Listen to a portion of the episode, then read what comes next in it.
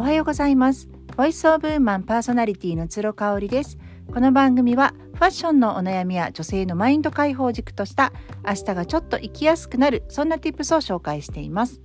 10月ももう終わりますね。なんか今月はすごく暑かった日があったりなんだかすごく肌寒くなったりっていう感じで。うん天気に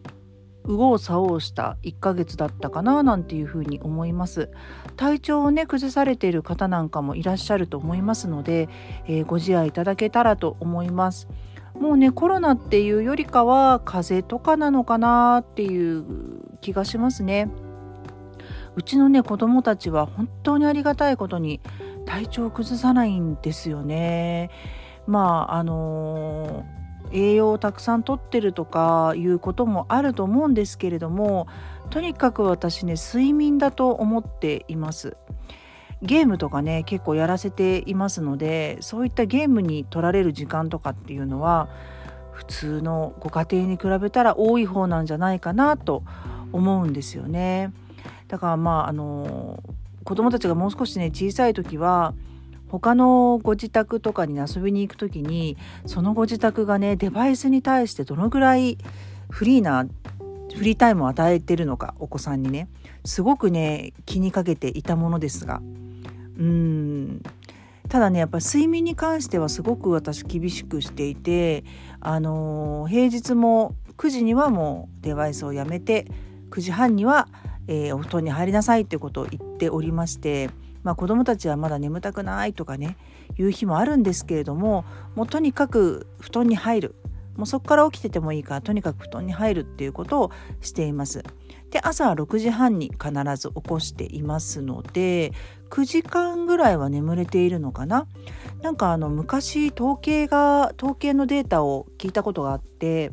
日本人の小学生って世界でもう類を見ないぐらいショートスリープっていうのを聞いたことがあるんですよね。全然寝てないだからその代わり、えーと、授業中眠たくなっちゃうとかね給食を食べた後に眠たくなっちゃうとかっていうのを聞いたことがありますね。あのまあ、受験とかをねしていてあの睡眠が取れないっていうのも一つ原因としてあるんじゃないかなっていうふうに思っているんですけどね。なのでまあうちの子どもたちはその勉強勉強っていうふうにはあのやってないのでねその代わりあの睡眠はきちんととるようにっていうのをしてますので、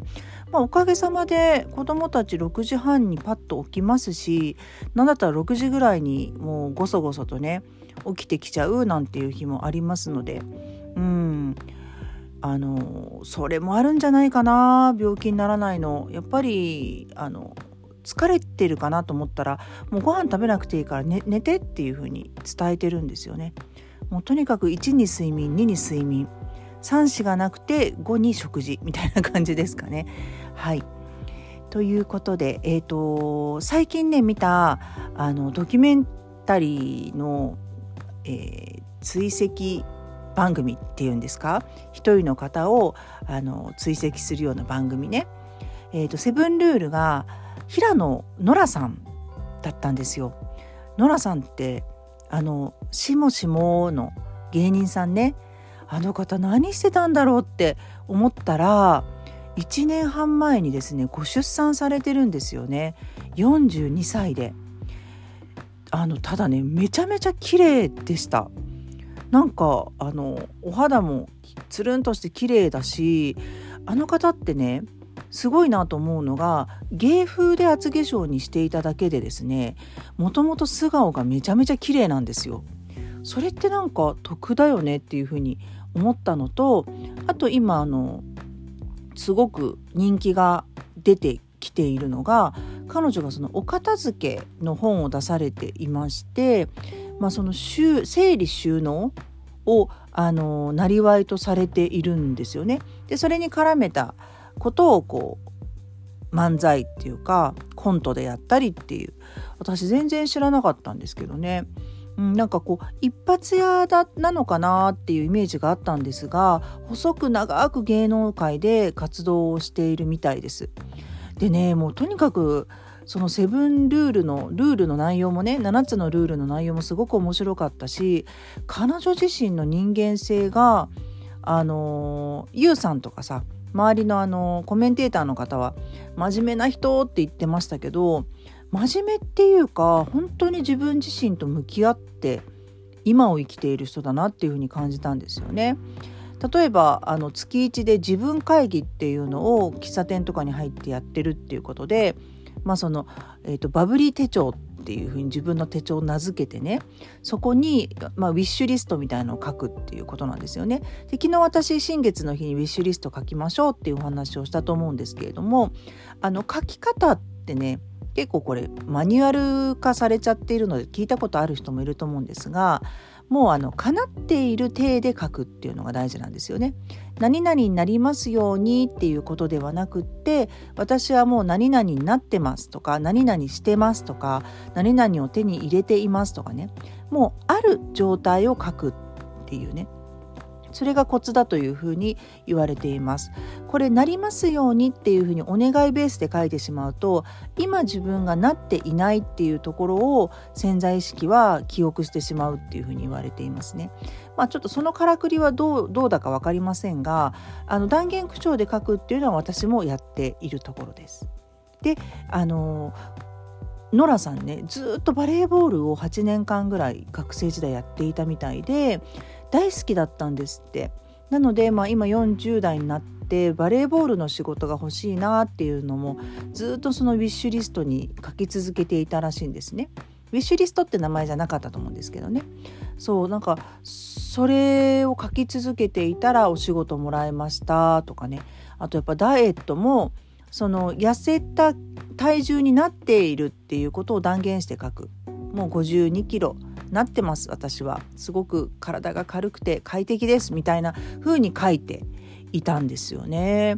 あーなんかこういうことをこうなんかセブンルールっぽい感じであのできてよかったですね。あと面白かったのはねさすが整理収納が大好きというだけあって1日15分絶対断捨離をするって言ってましたそれがあの服だったりとか日用雑貨とかまあいろいろあるんですけどね必ず1日に15分やるっていうところでなんで15分なのかっていうのはもうちょっとやりたいなってこう余韻を残すっていうのが続けられるコツになるということなんですよね。確かにね筋トレとかも1時間ねやるとねあの達成感あるんですけどまた次の日に1時間やろうっていう風になっちゃうとモチベーション下がりますよね。これが15分だったらああすごくあの体乗ってきたけどあ15分で終わっちゃったかじゃあまた明日もやろうっていう風になるのでねこの辺ねすごいね自分をこう騙すというかコントロールするのがうまい方だなっていう風に思いました。であとねもう一人「アナザースカイ」っていうね、あのー、コロナ前は海外にあの行くような番組だったんですけどこの「アナザースカイが」え復活しましてでイマルちゃんが出てたんですよ。イマルちゃんといえば明石家さんまさんと大竹しのぶさんのあの娘さんですよね。でね33歳になったって言ってびっくりしたと同時に今あの東京と奄美大島の2拠点生活をしているっていうところで、まあ、あの今るちゃんのアナザースカイが奄美大島であるというそういう番組内容だったんですね。で、まあ、奄美大島が本当に海が綺麗で普通にシュノーケリングをしていてウミガメに遭遇できる98%っていうね確率でもう透き通るようなねもうあの何て言うんでしょう飲み込まれるような青い海、うん、の近くに住んでいらっしゃるんですよね。でその自然の美しさにもすごく感動したのと同時にイマルちゃん自身がすっごく変わってたんですよね。まあ、変わってたって言っても私友達でも何でもないのでブラウン管を通しての彼女しか知らなかったんですけどやっぱねあの20代の時の彼女ってちょっとこうあのパリピっぽい感じでしたよね。あのモデルやってたりとか、まあ、あのバラエティーたくさん出たりとかこうなんか毒舌キャラみたいな感じになってた時もあったのかなよくわからないんですけれどもあんまり私好きじゃなかったんですよね。でこうあの、まあ、サラブレッド2世タレントって呼ばれてて葛藤はあったと思うんですけどなんかもうそれに飽き飽きしている感がすごくあってあのもともと顔立ちもこうあの涼しげな感じじゃないですかクールなイメージですよね。なのでこう怒ってんのみたいな時が多かったように記憶してるんですが